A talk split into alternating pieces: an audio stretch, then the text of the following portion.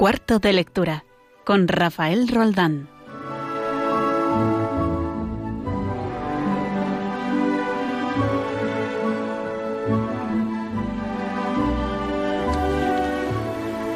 El Ejército Rojo eh, liberó Auschwitz el 27 de enero de 1945. Se encontró con alrededor de 3.000 supervivientes, de los cuales 600 eran niños. Algunos recibieron con alborozo a los soldados, corriendo hacia las alambradas, pero la mayoría reaccionó con perplejidad y estupor. El sufrimiento extremo bloquea y deforma las emociones. Los deportados habían caído por debajo del humano. Ya no eran conciencias, sino cuerpos deshabitados inercia biológica que había inhibido cualquier vestigio de pensamiento. Dividido en tres campos y con 45 satélites, Auschwitz se tragó 1.100.000 vidas, el 90% judías. Se estima que algo más de 1.300.000 personas pasaron por su espeluznante rutina, padeciendo hambre, frío, esclavitud, maltrato físico y psíquico, hacinamiento o confinamiento en celdas aisladas. La angustia de vivir permanentemente al filo de la muerte desalojaba cualquier atisbo de autoestima o fraternidad. Las interminables selecciones, el hacinamiento, el trabajo esclavo, el olor a carne quemada de los crematorios, las enfermedades, la desnutrición, las torturas, el terror psicológico, no eran un simple cúmulo de calamidades, sino las estaciones de una estrategia concebida para deshumanizar a las víctimas. Como apuntó Víctor Klemperer en Lengua del Tercer Reich, se reinventó el lenguaje para excluir del género humano a los judíos, los gitanos, los eslavos, los homosexuales, los testigos de Jehová, los disidentes políticos, los discapacitados y otras minorías. El proyecto de exterminio se encubrió con el eufemismo noche y niebla, para dejar muy claro que todo acontecía en los sótanos de la historia. Los inmolados ni siquiera merecían una nota a pie de página. Eso no significa que la SOA pasara desapercibida. Esto que acabo de leer es el inicio del, fascinante y a, la vez sobrecogedor eh, artículo de Rafael Narbona que ha publicado en el cultural.com sobre Auschwitz, llamado Auschwitz, las voces de la SOA, cuando ahora en el 27 de enero pasado hemos cumplido el 75 aniversario de la liberación de el tristemente famoso campo de exterminio. ¿no? Estamos aquí en Cuarto de Lectura, en Radio María, aquí en vuestra casa, y conmigo está Regina Marín. Hola Regina. Buenas, noches, Rafa. Buenas noches a todos. Eh, que te han abierto ya el micrófono. Repite el saludo, ah, por favor. Buenas noches, Rafa, y buenas noches a todos los oyentes. ¿Qué tal? ¿Cómo estás? Sí, está Carlos Orduña también, como siempre. Muy buenas noches. Y hoy tenemos un invitado muy especial que es eh, Rafael Narbona. Está aquí el autor del artículo. Rafael, buenas noches. Hola, buenas noches. Y hoy queremos hacer un especial de. Yo creo que lo merece. Eh, un especial de este aniversario. Eh, triste aniversario o quizá no, porque fue un golpe tremendo, ¿verdad?, a la mentalidad humana, iba a decir yo, iba a decir europea, pero yo creo que la mentalidad humana sobre, sobre aquello, ¿no?, sobre, sobre aquel episodio de la historia de la humanidad que no tiene que ser olvidado, ¿no, Rafael? Hombre, yo creo que marca un antes y un después, es la hora más trágica de, Europa. Y no está de más eh, señalar que que en su momento se tenía suficiente información para haber adoptado algún tipo de medida, haber bombardeado el campo y no se hizo. Auschwitz estaba dividido en, tres. Había pues lo que era Auschwitz I, Auschwitz II, que era eh, un campo de, exterminio, y Auschwitz III, que era una fábrica de caucho sintético y fue la única que se bombardeó. por razones eh, militares, porque se consideró que era necesario dentro del esfuerzo de guerra. Pues de todo esto vamos a hablar y más.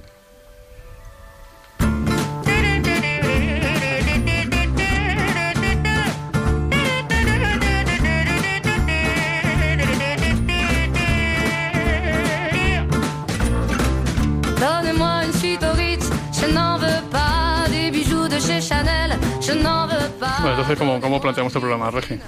Bueno, lo planteamos muy diferente porque tenemos un invitado muy importante hoy, entonces hay que organizarlo de una manera diferente. Pero por supuesto vamos a contar con Carlos Orduña que nos va a presentar algunos clásicos, ¿no? Sí, efectivamente.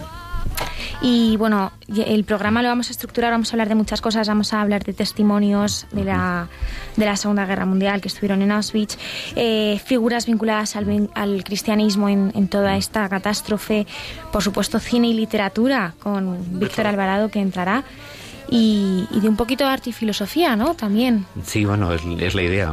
Pasa que en una hora a ver si somos capaces de embutir todo y de no dejar ningún tema al descubierto. Es un programa muy intenso, pero nos da tiempo a todo empezamos.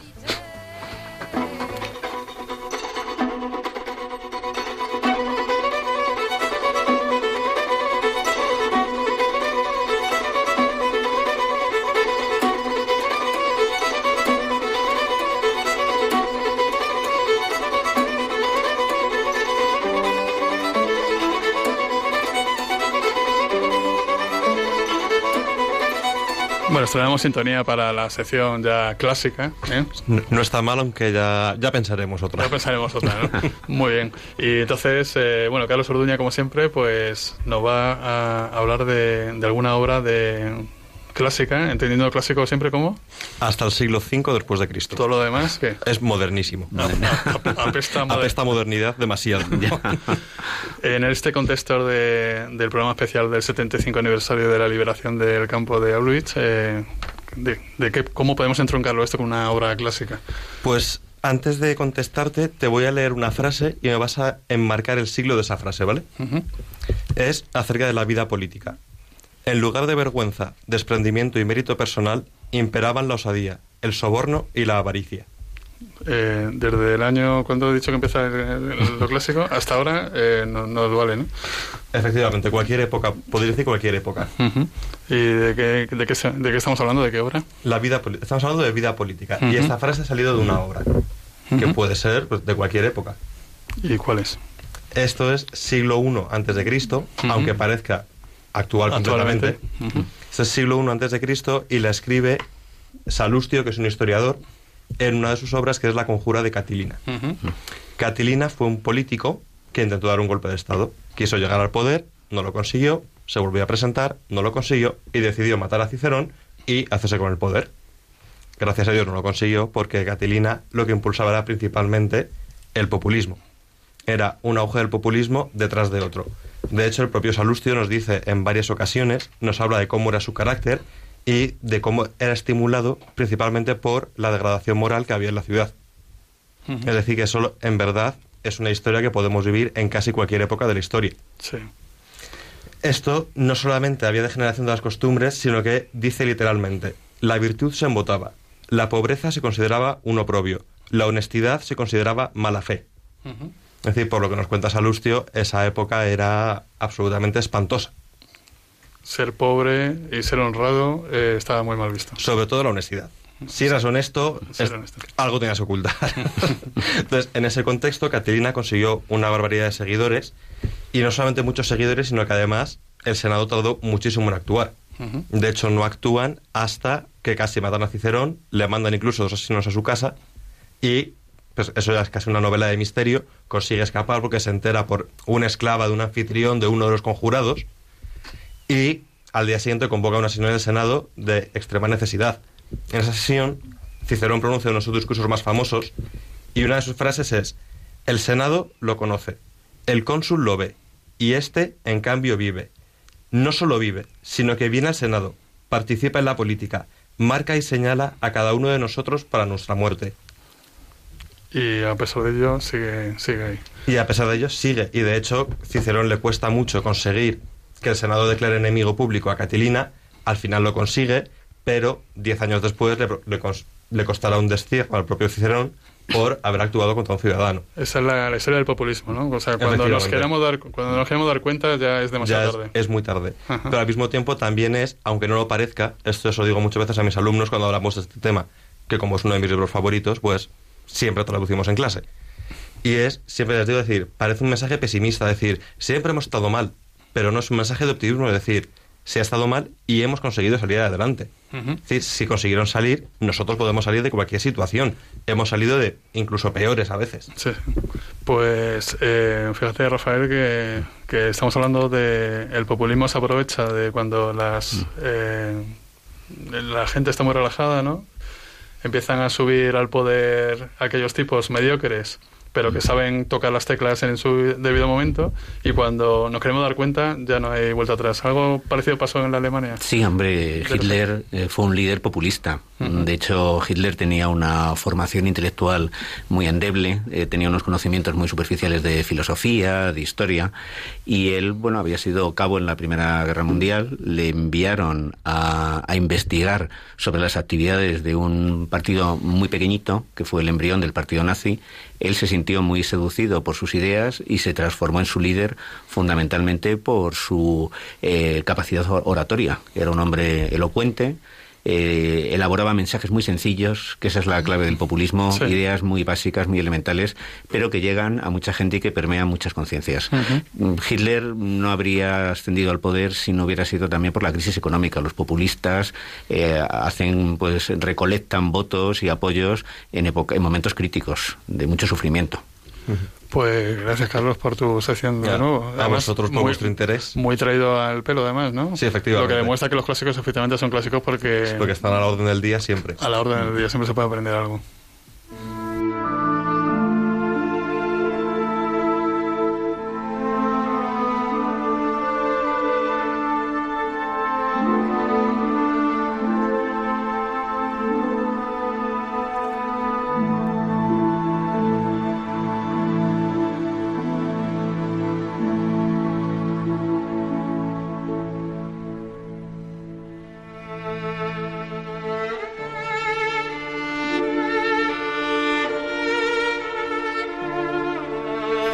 Este violín que está llorando ahora, así de fondo, eh, forma parte de la banda sonora de la lista de, de Cylinder, ¿se pronuncia? Schindler. Schindler. Y ya sabes, la, película de Spielberg, que, que, también marcó un antes y un después. Spielberg, como, como tiene una cultura judía, una traducción judía, pues yo creo que hizo una película bastante sentida en este, en este, en ese aspecto, ¿no? Vamos a empezar a hablar sobre, sobre Auschwitz y sobre todo lo que ocurrió allí, pero vamos a darle el enfoque que tiene este programa de, de cultural, ¿no? Vamos a, dar títulos de, de, libros para que la gente se introduzca en el tema, sobre todo autores que saben de primera mano qué, qué ocurrió allí, ¿no? Vamos a hablar de los testimonios. Vamos a empezar de los testimonios de escritores que estuvieron internados en el campo, que vivieron para contarlo y que publicaron obras eh, contándolo, de hecho en distintos eh, aspectos y con también con una línea distinta, ¿no? De alguien de alguna manera más esperanzadora, otros de alguna manera más pesimista, ¿no? ¿No, Rafael? Sí, bueno, la cantidad de testimonios es enorme, ¿no? Algunos eran intelectuales antes de llegar a Auschwitz y otros pues adquirieron una vocación literaria después de pasar por Auschwitz. Por ejemplo, es el caso de, Primo Levi, que probablemente es el autor de referencia en, y uno de los primeros testimonios de lo que fue estar en, Auschwitz, un campo donde la expectativa de vida eh, no, superaba, no superaba los tres meses y donde el 99% de los que pasaban por allí eran asesinados. Primo Levi era un muchacho de Turín, judío, eh, estudiante de química, partisano, le detuvieron y cuando Alemania ocupa finalmente Italia y en un principio tuvo suerte porque no le identificaron como partisano, lo cual le habría costado la vida, sino como judío. Lo enviaron a Auschwitz y ya en la primera selección, me imagino que muchos oyentes lo saben, cuando llegaban al, campo, pues se hacía una primera selección donde todas las mujeres, todos los ancianos, todos los niños iban directamente, no todas las mujeres, pero sí las mayores, las que estaban embarazadas, iban directamente a la cámara de gas. Eh, Primo Levi se salvó por sus conocimientos de química, se le consideró pues un, deportado útil y estuvo en Auschwitz eh, un año, un año y poco más y él se encontraba allí cuando se produjo la liberación, cuando apareció el Ejército Rojo. Él narra en el primero de los tres libros que componen una trilogía ya clásica la aparición de, los soldados no al otro lado de las alambradas. Y las distintas reacciones además que hubo. sí, porque hubo pues mucha gente que algunos salieron corriendo y otros se quedaron estupefactos. Luego se produjeron situaciones muy dramáticas. Por ejemplo, Víctor Frank, eh, austriaco, judío, que estaba allí internado con su esposa, aunque los hombres y mujeres estaban separados la mujer muere el día de la liberación, porque salen corriendo otras deportadas y ella que estaba muy débil ya cae al suelo y muere aplastada el mismo día. Y sin embargo, Víctor Frank pues es de los testimonios que conservan eh, la pasión por la vida, que no cae en la desesperación, que no cae en el nihilismo Primo Levi se mantuvo en una posición más equilibrada. Él es autor de una trilogía que está compuesta por Si esto es un hombre, que probablemente es el más conocido, La tregua y Los hundidos y los salvados. En un principio, cuando se publicó el libro, pasó desapercibido, pero ya al cabo de unos años se transformó en un, en un clásico. Eh, es un testimonio que intenta ser bastante desapasionado, lo que es narrando la, rutina del, campo, eh, cómo bueno, pues sobrevivir allí era extremadamente complicado. De hecho, de hecho Rafael, la, rutina del campo se basaba en eso, ¿no? en la poca pasión que tenían eh, mm. los guardianes del campo en maltratar a los internos y eso hacía que lo deshumanizara aún más. ¿no? Hombre, allí el control del campo, más que en manos de las SS, estaba en manos de los capos. De los capos. De los capos, que eran pues presos de confianza, jóvenes, judíos, y mm. que a cambio de hacer este trabajo miserable, pues conservaban la vida. Y, bueno, pues eh, las SS intentaban, incluso evitaban el contacto con los deportados, porque les producía hasta cierta repugnancia y no es agradable tampoco sacar los cuerpos de las cámaras de gas, que es algo que hacía un comando de judíos, el, son, el famoso Sonderkommando. Y, allí el problema fundamental era no, solamente sobrevivir a las elecciones que se hacían a diario, eh, los que podían seguir trabajando o los que eran asesinados, sino cómo poder eh, mantener el cuerpo, porque les daban deliberadamente una dieta que no llegaba a las 800 calorías, que consistía en una, en una sopa, no les daban agua, lo cual les provocaba unas diarreas permanentes, un trozo de, pan duro y poco más con lo cual eh, era normal perder un 30% de tu peso en un mes. Y, bueno, pues Primo Levi dice que curiosamente el ser menudo y el tener menos necesidades calóricas, le era un hombre bajito, mm. le ayudó a, soportar todo esto. También era, había que buscar compañeros con un tamaño compatible para poder dormir en, las literas de 60 centímetros donde dormían tres personas y donde, bueno, pues parece mentira, ¿no? Que en 60 centímetros puedan dormir tres adultos, pero el agotamiento era tal y los cuerpos se quedaban tan desnutridos que al final era posible. Lo más interesante de Primo Levi es el tono desapasionado, casi parece un antropólogo eh, describiendo lo que es la rutina del campo, una, una prosa muy clara, muy cartesiana y no desemboca en el rencor. Él aplaudió en su momento los juicios de Nuremberg, pero piensa que no se puede vivir mirando hacia atrás. Y los libros no son especial, son duros, pero no son pesimistas. Lo cierto es que Primo Levi, por desgracia, se suicidó con 69 años. hay una cierta polémica sobre si se suicidó o fue un accidente, se cayó por el hueco de la escalera de su casa, pero él dice que todos los días cuando se despertaba escuchaba en la voz que en polaco les decía a levantarse y que al despertarse no sabía si estaba en su casa con su mujer, con sus hijos o si seguía todavía en Auschwitz. Más autores de... Sí, eh, en segundo lugar citaría a Inre Kertes, que es un, húngaro, lo tengo por aquí escrito, que es un húngaro, yo tampoco sabría, es el, el, segundo, Inre Kertes. Este fue premio, fue premio Nobel, eh, escribió, su obra más conocida es eh, Sin Destino, que también se ha hecho una versión cinematográfica, y en cambio, pues Kertész salió de, su experiencia en Auschwitz. Él estuvo en varios campos, no solamente estuvo en Auschwitz, estuvo en Saig, estuvo en Buchenwald, y pasó por Auschwitz un periodo relativamente breve de tiempo. Él salió con la decisión de no tener hijos, de que, y de hecho se casó pero no, no, quiso tener hijos, con una visión muy trágica. Dijo que un poco desde la ilustración se estaba preparando esto, con la cosificación del ser humano, con la pérdida también de una dimensión trascendente. Él no era creyente, pero sí consideraba que lo espiritual era importante y pues hace un juicio demoledor sobre la cultura europea, ¿no? donde al hombre se le ha acabado transformando en cosa, mercancía, se le eh, comprende únicamente desde una perspectiva cuantitativa, no espiritual y sus libros, pues bueno, pues resultan bastante demoledores, ¿no? Y no invitan precisamente a la esperanza, pero sí tienen una dimensión lírica. Sin destino, de hecho, es una novela donde el protagonista no es él, no es, un, testimonio, sino es una versión novelada de su experiencia. Desde luego es uno de los grandes escritores húngaros, que en los años mm, finales de los 90 en España apenas se conocía. Eh, la extraordinaria labor de Judith Santus, que era una traductora que fue de las primeras que tradujo al castellano obras clásicas de literatura húngara, nos ha permitido tener eh, sus libros a, nuestro alcance y luego la concesión del Nobel pues le dio una difusión enorme. Eh, si queréis podemos pasar al siguiente que es Jan Amery. Jan, él era austriaco, en realidad él se llamaba Hans Meyer. Por eso Jan Amery suena francés, ¿no? Sí, Jan Amery es un seudónimo. Eh, Jan, Jan Amery es, llega todavía más lejos que Kertész en lo que es la desesperanza, la desesperación.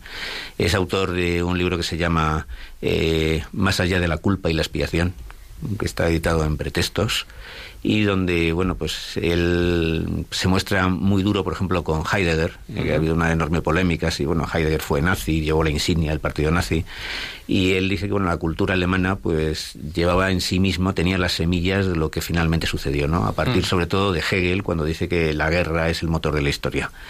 Siempre el, eterno debate, ¿no? Si se sabía lo que estaba ocurriendo, si era culpa del partido nazi únicamente. Bueno, hay, una cosa, hay un dato importante, yo creo que sí se sabía, y es que cuando tú le preguntas, pues no sé, a una persona cuántos campos de concentración había, hmm. yo no sé si Regina, que es muy joven, si a lo mejor le hago esta pregunta y le pongo en un aprieto, o Carlos, no sé si sabrían decirme el número, eh, no os voy a poner nota, eh, ni hablar con vuestros padres, ¿no? a, todo esto es que esto parece un aula, está hablando Rafael y están todos, apuntando.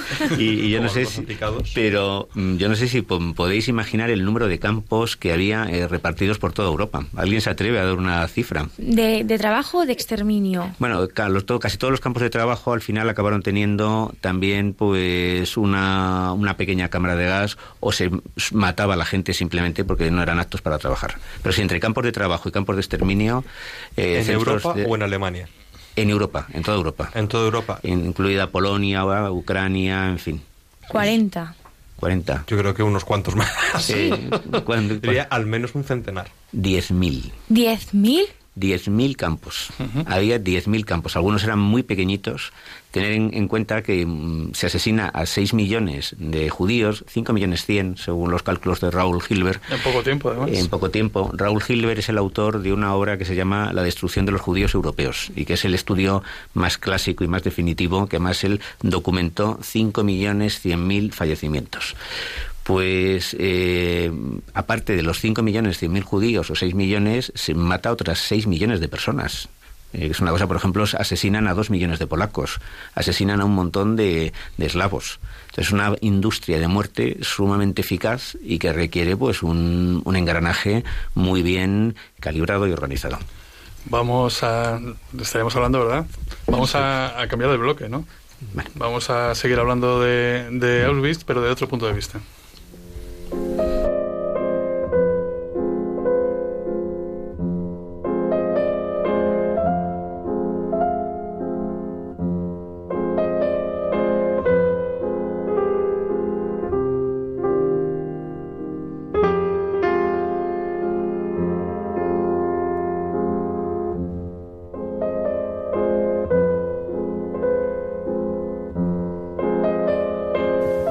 Estando en esta casa que es Radio María, nos interesa mucho que nos cuente Rafael figuras eh, relacionadas con esta gran tragedia vinculadas al cristianismo. En primer lugar aparece el caso de eh, Maximiliano Colbe, ¿no? Que es una, una historia sumamente esperanzadora, ¿no? Que era un gran devoto de María, por cierto, eh, se ofreció en el lugar de un padre de familia porque se produjo una fuga y cuando se producía una fuga asesinaban a 10 personas, pero no lo hacían de un tiro en la nuca ni ahorcarles, sino que les metían en una habitación desnudos y les dejaban morir lentamente de hambre y sed, que es una muerte terrible. terrible sí. Y bueno, pues eligieron como a un deportado que era un, hombre relativamente joven con, con, mujer e hijos y él se ofreció. Él tenía entonces cincuenta y tantos años, dijo, bueno, ya estoy un poco mayor, tengo problemas de corazón, en fin.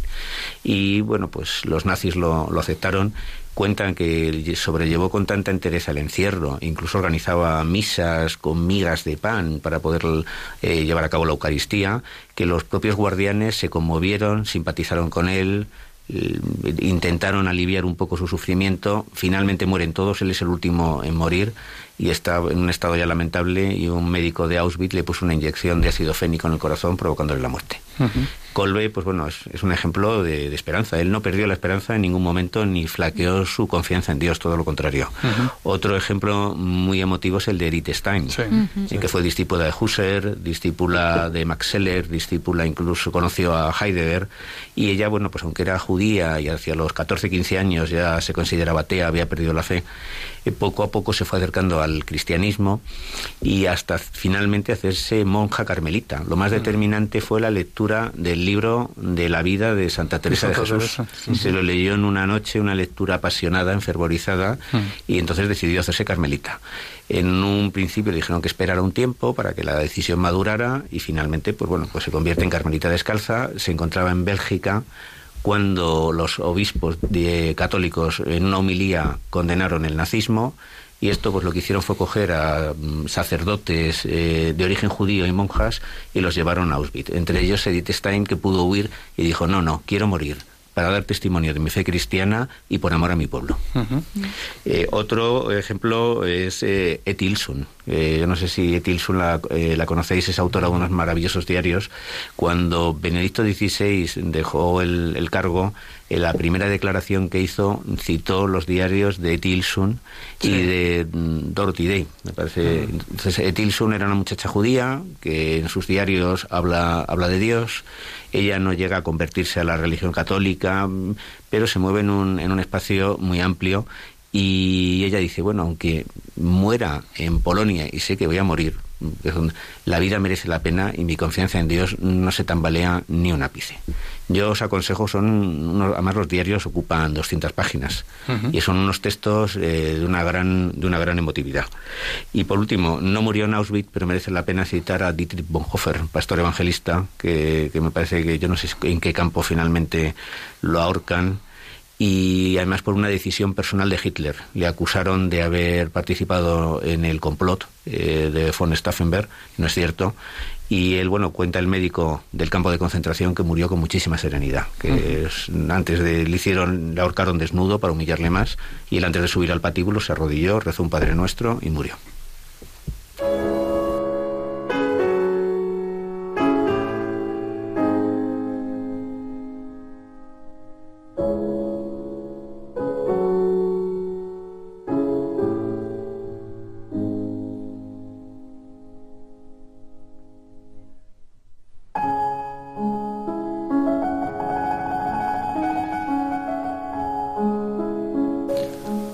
Escuchando a, Chopin. Eh, ¿Qué tiene que ver esto con, el tema que estamos tratando? Pues todo el mundo se acuerda de la película El pianista, eh, la escena que toca ir delante de un, de un oficial nazi. Y como estamos hablando de cine, pues tiene que estar al otro lado del teléfono cuando son las nueve y media ya de la noche aquí en Radio María, en cuarto de lectura. Víctor Alvarado, buenas noches, Víctor. Hola, buenas noches a ti y a todos los oyentes de Radio María. ¿Cómo estás? Bien, mm, escuchando atentamente desde que he llegado porque desde hace muy poquito tiempo hemos, hemos creado un grupillo de matrimonio en una parroquia y, y, está funcionando la cosa muy bien y estamos muy contentos todos los que estamos allí. Cuéntanos alguna película que esté relacionada con el tema que estamos tratando hoy, que es el 75 aniversario de la liberación de Auschwitz. Bueno, esa es, esa es la excusa para hablar de, la gran tragedia ¿no? que, que hubo en Europa, en el, en el mundo en general, ¿no? con, con, el nazismo y con la Segunda Guerra Mundial y sobre todo con, con todo lo que se encontró ¿no? después. Pues principalmente tengo dos películas y un cómic. Mira, la primera película está aquí está más relacionada y además es que es tema de actualidad aquí en España, porque es el tema de la eutanasia.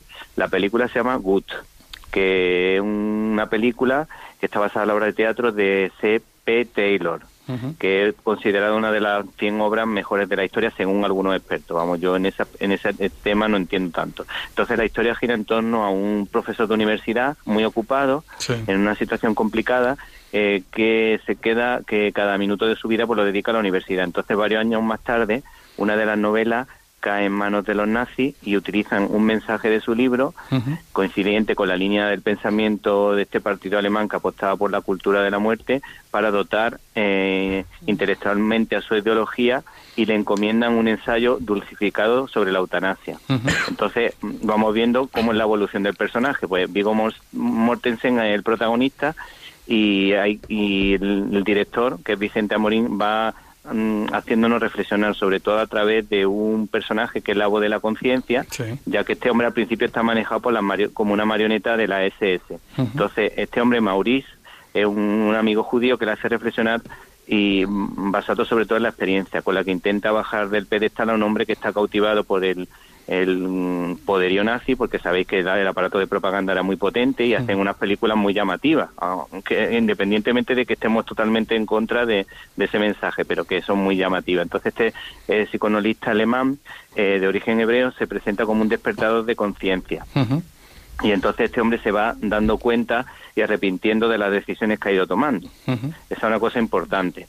Eh, la música tiene un papel importante porque va haciéndote ver también va haciendo también la evolución. La música va cambiando en relación con el con el protagonista. Entonces un dato importante eh, en esta ocasión no nos podemos olvidar de cómo los políticos utilizan a las personas en favor de su ideología y por otra parte el fin puede dar la impresión de un posicionamiento favorable a la eutanasia o que apoya la muerte por compasión, que es el modo en el que se plantea la película. Sin embargo, al final nos damos cuenta de lo que se pretende realmente es denunciar las políticas de exterminio de Adolf Hitler. Y desde el punto de vista histórico, el largometraje refleja cómo una parte de la sociedad miraba a otro lado, mientras la otra era ajena a las políticas de aniquilación, no solo de los judíos, sino también de discapacitados, de los discrepantes con el régimen y gracias a la capacidad para manipular sentimientos por parte del aparato nazi, pues estos eh, individuos eran especialistas en crear una opinión tergiversada de la realidad, con el fin de crear una nueva sociedad superior. Y de alguna manera también el argumento de esta película, lógicamente, recuerda al mm, libro de Un mundo feliz de Adolf Harley, porque es parecido el enfoque que va teniendo y se va viendo, pero claro, adaptado a la realidad, porque Adolf Harley simplemente es una historia imagina, que surge de la imaginación, pero esta está basada en hechos reales. Y esta es la primera película que yo creo que es interesante. ¿La otra película que traes? Eh, habíamos mm, hablado tú y yo de poner, eh, hablar de mm, Vida Oculta. Sí, señor. Una película que, está ahora en cartelera, ¿verdad? Sí, sí. Que de alguna manera guarda ciertos paralelismos con Sophie Scholl. Lo que pasa que Sophie Scholl, eh, la creadora de la, del movimiento de la Rosa Blanca, eh, pues era a nivel intelectual, a nivel universitario, un enfrentamiento más intelectual. En este caso es la historia de un campesino que, es cristiano, un cristiano mm, sencillo, eh, que vive la fe con naturalidad, muy feliz con su familia, y entonces de alguna manera todo cambia cuando él dice, él incluso hacer servicio militar alemán lo hace. Lo que pasa que cuando ya le proponen hacer el juramento eh, mm, diciendo que aceptaba los principios de Hitler y que Hitler era su máximo representante y todo eso, entonces él dice que se niega rotundamente porque su conciencia eh, entiende que eso no, es lo correcto. Y entonces, ¿qué es lo que hace, qué es lo que hace este hombre? Pues va, vamos viendo en la película eh, cómo, cómo poco a poco eh, mm, hay personas que le presentan argumentos a favor y en contra de la decisión que tiene que tomar. Pero él dice que en conciencia lo que le dice Dios es que eso no, es, no puede adorar a otra persona que a, que solo se puede adorar a Dios. Y claro no se puede adorar a ninguna persona que no tiene importancia que vamos que claro por muy, por muy, muy gobernante muy importante que sea pues no se le puede además que iba en contra de lo que él pensaba, ¿no? Entonces hay, hay, que decir que esta película es una película de Terrence Malick, que es un director que ha hecho películas muy buenas como El árbol de la vida, La delgada línea roja, y también lo recordamos por ser el productor de una gran película que critica el tema del racismo en, en Estados Unidos, que es Amazing Grace. Entonces, mm, la verdad que eso lo hace muy bien y se nota su mano, aunque sea productor, se nota totalmente que está el tema. Eh, mm, a este director lo podemos considerar como el, el máximo exponente del cine cristiano, más bien católico. Yo no sé si es católico o no, ahora mismo no mismo no, estoy muy seguro, pero su, su cine es católico, aunque no puede ser, no sé si será evangélico el de, de práctica religiosa no, pero la, forma de transmitirlo es muy católica.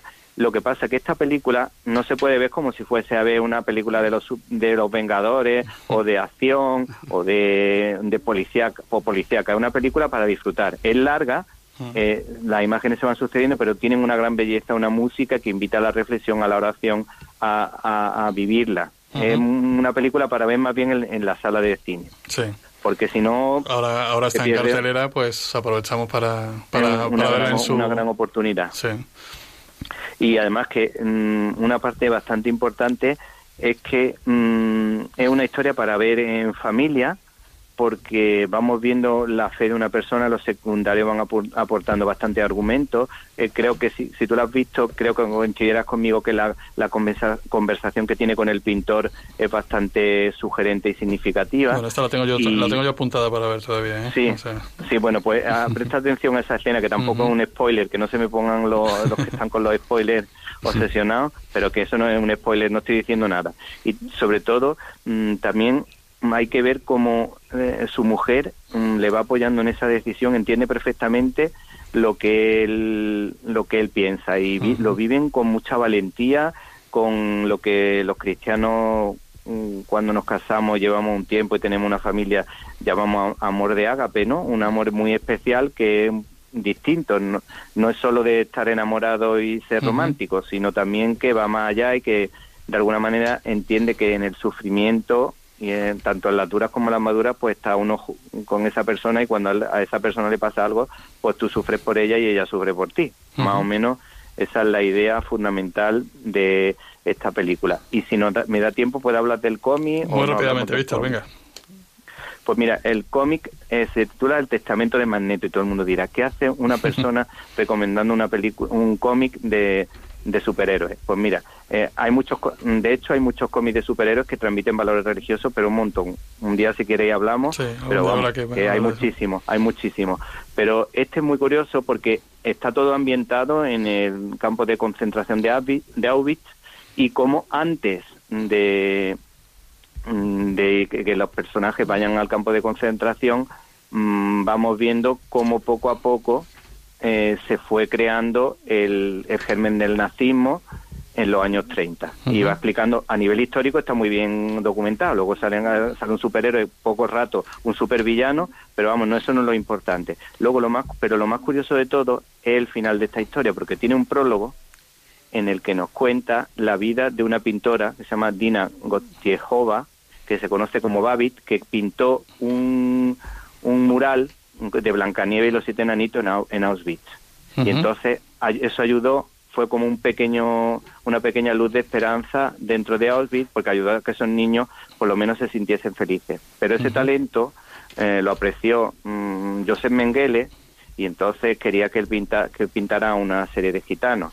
Entonces ella, para poderlo salvar, lo, tardaba muchísimo, muchísimo, muchísimo tiempo en pintar cada uno de los cuadros para, para que esas personas se salvaran, porque si no, si, si las pintaban, pues sabíamos todo, lo, sabemos todo lo que podía pasar. Entonces él ya tardaba mucho en hacerlo y esos cuadros y ese mural concretamente se ha, se ha pedido que esta mujer los recuperase. Hay una reivindicación en todo el mundo con que esos cuadros y esa, mm, ese mural de alguna manera se traiga, se saque de allí para que esta mujer pueda ponerlos por el mundo. Y esa es la, la, curiosidad que tiene también eh, este TVO, que aporta unas 10 o 12 páginas explicando esa situación. Pues muchas gracias, Víctor, por tu colaboración una vez más eh, aquí en Cuarto de Lectura. Eh, te esperamos en el próximo programa, ¿no? Pues sí, vamos a ver mm, qué vamos preparando. Ya vamos hablando y... Un abrazo, Víctor Alvarado. Que disfruten de la película Vida Oculta, que yo creo que merece la pena. Muchas gracias. Venga, gracias. Hasta luego.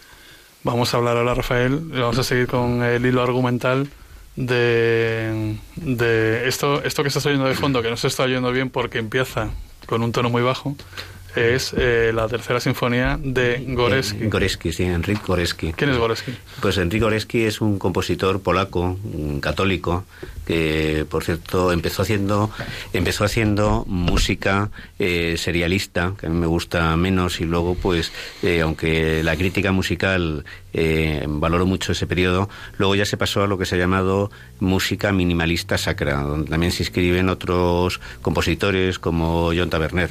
Y bueno pues la tercera sinfonía que es su, obra más famosa está dedicada a una, a una niña de, de nombre que nunca consigo memorizar que se llamaba Elena Blazusiat, que estaba eh, prisionera en una cárcel de la Gestapo en Zakopane y que mientras se encontraba en una celda escribió eh, varias frases pidiendo la intercesión de la Virgen.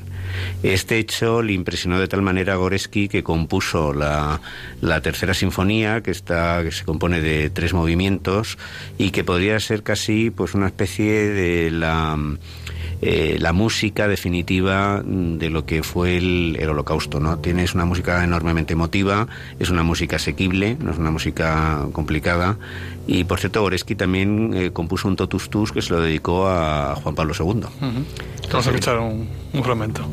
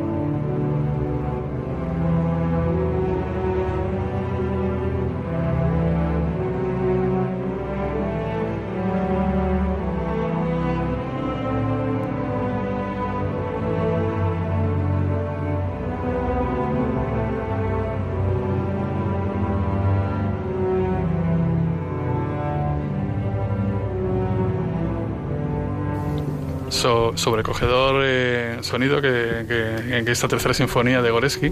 Eh, cuando estamos aquí en cuarto de lectura, en Radio María, ¿eh? son ya casi las 10 menos cuarto, aquí en los estudios de Madrid, las 9 menos cuarto en las Islas Canarias, y seguimos aquí con Rafael Narbona, que nos está comentando pinceladas, porque no da más tiempo de, lo que quisiéramos, mm. eh, de autores, de literatura, y vamos a meternos ahora en otro, en otro ámbito que sería el de filosofía, ¿no? Eh, sí, bueno, podríamos empezar con la famosa frase de Adorno de que no se podía escribir poesía después de Auschwitz. Esta frase aparece en un libro que se llama Prismas, se ha escrito mucho sobre, sobre esa frase y curiosamente hubo mucha gente que en Auschwitz se refugió en la poesía. Lo contaba Primo Levi o una mujer que se llamaba Ruth Kluger, que es autora de un libro que se llama Sobrevivir a Auschwitz. Y lo contaba también, pues, eh, eh que también ¿Qué es lo que quiso decir realmente Adorno? No que no se pudiera escribir poesía, sino que la poesía ya no podría ser banal, superficial, sino que tendría que partir de esa herida que, por ejemplo, Jan Karski, que era un, em, eh, polaco que participó en la resistencia, describió como el segundo pecado original. Eh, Jan Karski es eh, un oficial polaco que formaba parte del gobierno polaco en el exilio, que se infiltró en el gueto de Varsovia, que estuvo en un campo de tránsito, que habló con Churchill y habló con Roosevelt en el año 42 contándole lo que pasaba y no consiguió absolutamente nada. Roosevelt le preguntó que en qué situación se encontraban los caballos en Europa, que al parecer era lo que más le preocupaba, ¿no?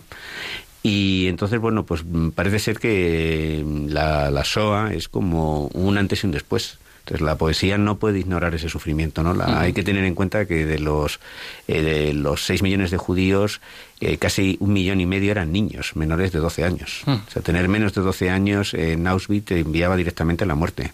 Enrique Kertész sobrevivió, tenía 15, pero era un hombre alto y corpulento y eso le salvó. Entonces, bueno, pues la poesía ya tiene que tener conciencia de este hecho dramático. Mm, no se puede hablar de Auschwitz sin mencionar a Hannah Arendt. Hannah Arendt en los años 50 publica un libro que es un clásico, que es Los orígenes del totalitarismo, y en ese momento en que el marxismo está de moda, se atreve a decir que el estalinismo y el nazismo y el fascismo son todo totalitarismos, totalitarismos donde el hombre deviene algo superficial, una mercancía, una cosa que se puede destruir en función de ideas políticas. Este libro, que ahora es un clásico, en su momento le, le costó pues el enfrentamiento con muchos de sus colegas. Es una obra extensa, compleja, pero merece la pena y, se puede leer. Ella, Hannah Arendt, también cubrió el proceso contra Adolf Eichmann. Eichmann es uno de los arquitectos de la SOA, eh, la SOA, mm, el exterminio, se acelera a partir del año 42, cuando el 30 de enero, me parece que es de 1942, un grupo de jerarcas se reúne eh, en las afueras de Berlín, cerca del lago Wannsee. Y hay una conferencia infame que es donde se decide pues la solución final al problema europeo y Eichmann, que fue coronel de las SS, fue el que se encargó de la logística de la deportación, que es una cosa muy compleja. Mover, un, tipo, muy gris, ¿no? Era un hombre mediocre. Él, él, decía que había hecho derecho, luego se demostró que era una mentira, una mm. persona con un, de una mediocridad absoluta, pero extremadamente eficaz como burócrata. Él se había refugiado en Argentina, allí un comando del Mossad le, secuestró, lo juzgaron en Jerusalén, fue el juicio mm. del siglo, tuvieron que protegerle con una cámara blindada porque había muchos supervivientes que deseaban matarle y finalmente le condenaron a muerte. Él dijo que no negó los hechos, pero dijo que él tuvo la mala suerte de caer en un gobierno totalitario, si hubiera sido funcionario de un gobierno democrático no habría hecho esto, que se limitó a cumplir órdenes. El libro de Hannah que era un conjunto de reportajes eh, sobre el proceso, se publicó con el título Eichmann o la banalidad del mal, hmm. donde decía que el hombre corriente es el gran asesino del siglo XX, porque es el hombre que no tiene criterio, que simplemente se deja llevar por la, por la mayoría. Eh, al margen de, de, Hannah Arendt, de, Adorno, pues yo recomendaría para una persona con una sensibilidad cristiana leer un clásico de la teología, no es un teólogo eh, católico, sino protestante, que es Jürgen Mollmann. Tiene un libro precioso que se llama El Dios crucificado y que de hecho dedica un, un capítulo a Auschwitz y donde dice, bueno, ¿dónde, dónde estaba Dios? dice, pues Dios estaba en las cámaras de gas. Hmm. Dios estaba ahorcado, en fin. Eh, recuerdo un caso muy dramático que cuenta Elie Wiesel de un chico que había intentado fugarse, un chico de 15 años, lo ahorcan y como pesa tan poco, no muere, tarda mucho en morir. Y se le ve pues luchando por respirar y entre las filas de los deportados que presenciaban la ejecución porque les obligaban, se escuchaban voces que decían, ¿dónde está Dios? ¿Dónde está Dios? Y un deportado dijo, ahí, colgado, ahorcado, ¿no? Entonces, bueno, pues en el Dios crucificado es una especie de una teología, una teología después de, Auschwitz, donde eh, se intenta pues explicar pues cuál fue el papel de qué, qué posición ocupa la trascendencia en un acontecimiento de esta de esta magnitud. Eh, no sé si nos da tiempo a hablar de, un bloque de, arte. Eh, sí. Vamos a cerrar ya el ciclo, ¿eh? tocando todos los palos. Yo mm, se ha hablado del arte después de Auschwitz. Hay arte desde, no es desde Auschwitz, pero sí de algunos campos de concentración. Por ejemplo, están los dibujos que realizó un pintor esloveno llamado Zoran Musik y que él de forma clandestina en papeles de muy poca calidad y utilizando tizas pues eh, hacía pues unos dibujos de lo que se veía allí que era muerte degradación indignidad él sobrevivió y varias décadas después volvió a hacer una segunda serie sobre el mismo tema y que, se llamó los, los muertos vuelven ¿no? él realmente es impresionante el número de personas que pasaron por Auschwitz y que luego se suicidaron o quedaron severamente traumatizadas para el resto de su vida. Luego hay otro mm, pintor que se llama Félix Nussbaum, que a mí me gustaba mucho y que él también pues eh, tomó apuntes y luego realizaría unos cuadros mostrando pues lo que era la vida en el campo, ¿no? Como por ejemplo, aunque a los deportados les daban un plato para comer, pero no les facilitaban cucharas. Sin embargo, cuando se libera el campo, se encuentran miles y miles de cucharas. ¿Por qué no lo hacen? Pues para obligarles a lamerlos. hay toda una estrategia de degradación. El ciclón B se utilizaba para desinfectar la ropa. era un, era un insecticida. A los deportados les traslada en vagones de ganado, ¿no? O sea, hay una estrategia de deshumanización. Había un término en los campos de concentración que se llamaba eh, el musulmán, que es cuando tú habías perdido ya toda resistencia, toda idea de sobrevivir, donde ya te eras un guiñapo que se arrastraba de un lado para otro. Cuando te convertías en un musulmán, inmediatamente te seleccionaban para la cámara de gas. Al parecer, lo de musulmán viene porque eh, por la posición de los musulmanes al, al rezar, ¿no? Por el hecho de que se humillan de una manera muy llamativa dentro del campo había como toda una jerga. Parece que se reinventó el lenguaje, ¿no? A veces porque era tan espantoso lo que estaba sucediendo que los eufemismos se convirtieron en un, en un lugar común. Por último, que antes se me ha quedado una mujer fuera de los testimonios, que es Margaret Bieber Newman, que, se, que era una alemana casada con un comunista alemán cuando Hitler sube al poder se refugia la Unión Soviética y cuando Stalin firma con Hitler el pacto de no agresión como gesto de buena voluntad, le entrega a Hitler a los comunistas alemanes que se habían refugiado en la Unión Soviética ya un gesto de extrema indignidad, ¿no? Y que demuestra además que Hannah Arendt tenía razón, que verdaderamente los totalitarismos pueden ser rojos o, azules, ¿no? Pero en definitiva lo que les caracteriza es la falta de, respeto por, el ser humano. Bieber Newman estuvo en, en un gulag y luego estuvo en Ravensbrück, una cárcel de mujeres donde se encontró con Milena Jesenska, que fue una de las bueno, amantes de Kafka, no llegaron a ser amantes porque él no quiso. Eh, Kafka le decía que prefería intercambiar cartas que un encuentro personal. Milena, que era judía, acabó en Auschwitz. Por cierto, en Auschwitz murió también una hermana de Kafka. y, y, bueno, pues Milena no muere en las cámaras de gas, muere de una insuficiencia renal y es, y es eh, enviada al, crematorio. Y Bieber Newman escribió un libro titulado Milena, que es extraordinariamente conmovedor. Pues mm. creo que hemos dado un buen repaso en el límite, el tiempo limitado que tenemos. Sí, Han salido muchísimas horas. Vamos, tenemos de aquí a un año. Yo, creo que el, mensaje que hay que mandar es esto, ¿no? Que esto no tiene que olvidarse ni banalizarse. Eh, si ya si ya se habló de la banalización del mal, ahora corremos el riesgo de banalizar eh, la historia, mm. como pues eso, como un libro más o menos angustioso de película de miedo y poco más, ¿no? Se podría repetir, es la pregunta. Exactamente, se podría repetir, ¿no? Entonces, yo creo que la, la clave aquí es estar Mm, bien, bien formado sobre lo que ocurrió y lo que no debería de, volver a ocurrir. Por desgracia ha habido mm, otros genocidios. Está el genocidio de Ruanda. Yo no sé si aquí habéis hablado de Disparando a Perros, que es una película que muestra el sacrificio de un sacerdote católico que murió en Ruanda asesinado por proteger a un grupo de, de Hutus. ¿no?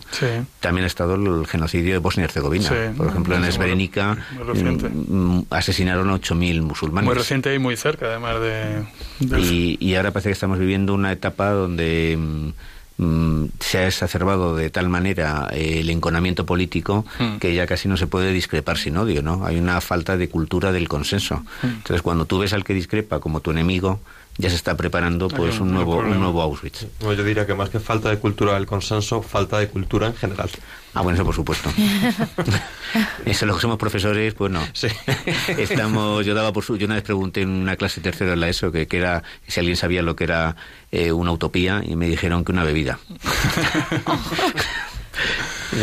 Bueno, pues de esta manera, eh, con esperanza sobre todo, ¿no? Sí, con ¿Eh? esperanza y con optimismo. Con esperanza y optimismo vamos a ir despidiéndonos. Eh, Regina, recuérdanos cómo interactúa el oyente con nosotros. Pues tenemos dos maneras, a través del correo electrónico que es cuarto de lectura arroba radiomaria.es. Por favor, mandadnos todos los mensajes. Sugerencias de libros, todo lo que queráis.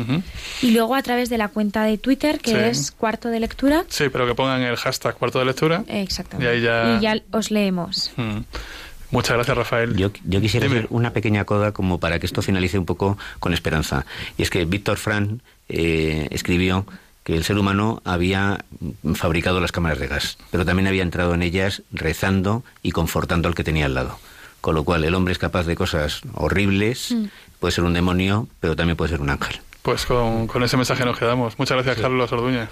Muchas gracias a vosotros. Muchas gracias, Rafael Urbana, por, por acompañarnos hoy y que sea el primer día de, de, unos cuantos, ¿no? Eso espero. Muchas gracias a vosotros. Regina Marín, gracias por estar aquí.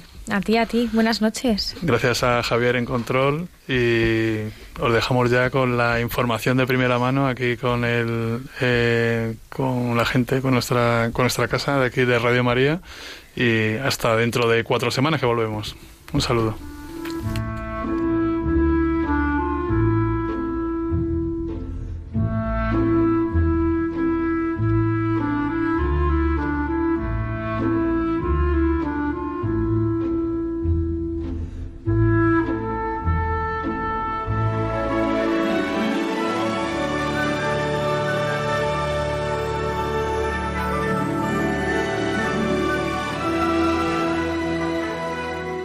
Así concluye Cuarto de Lectura con Rafael Roldán.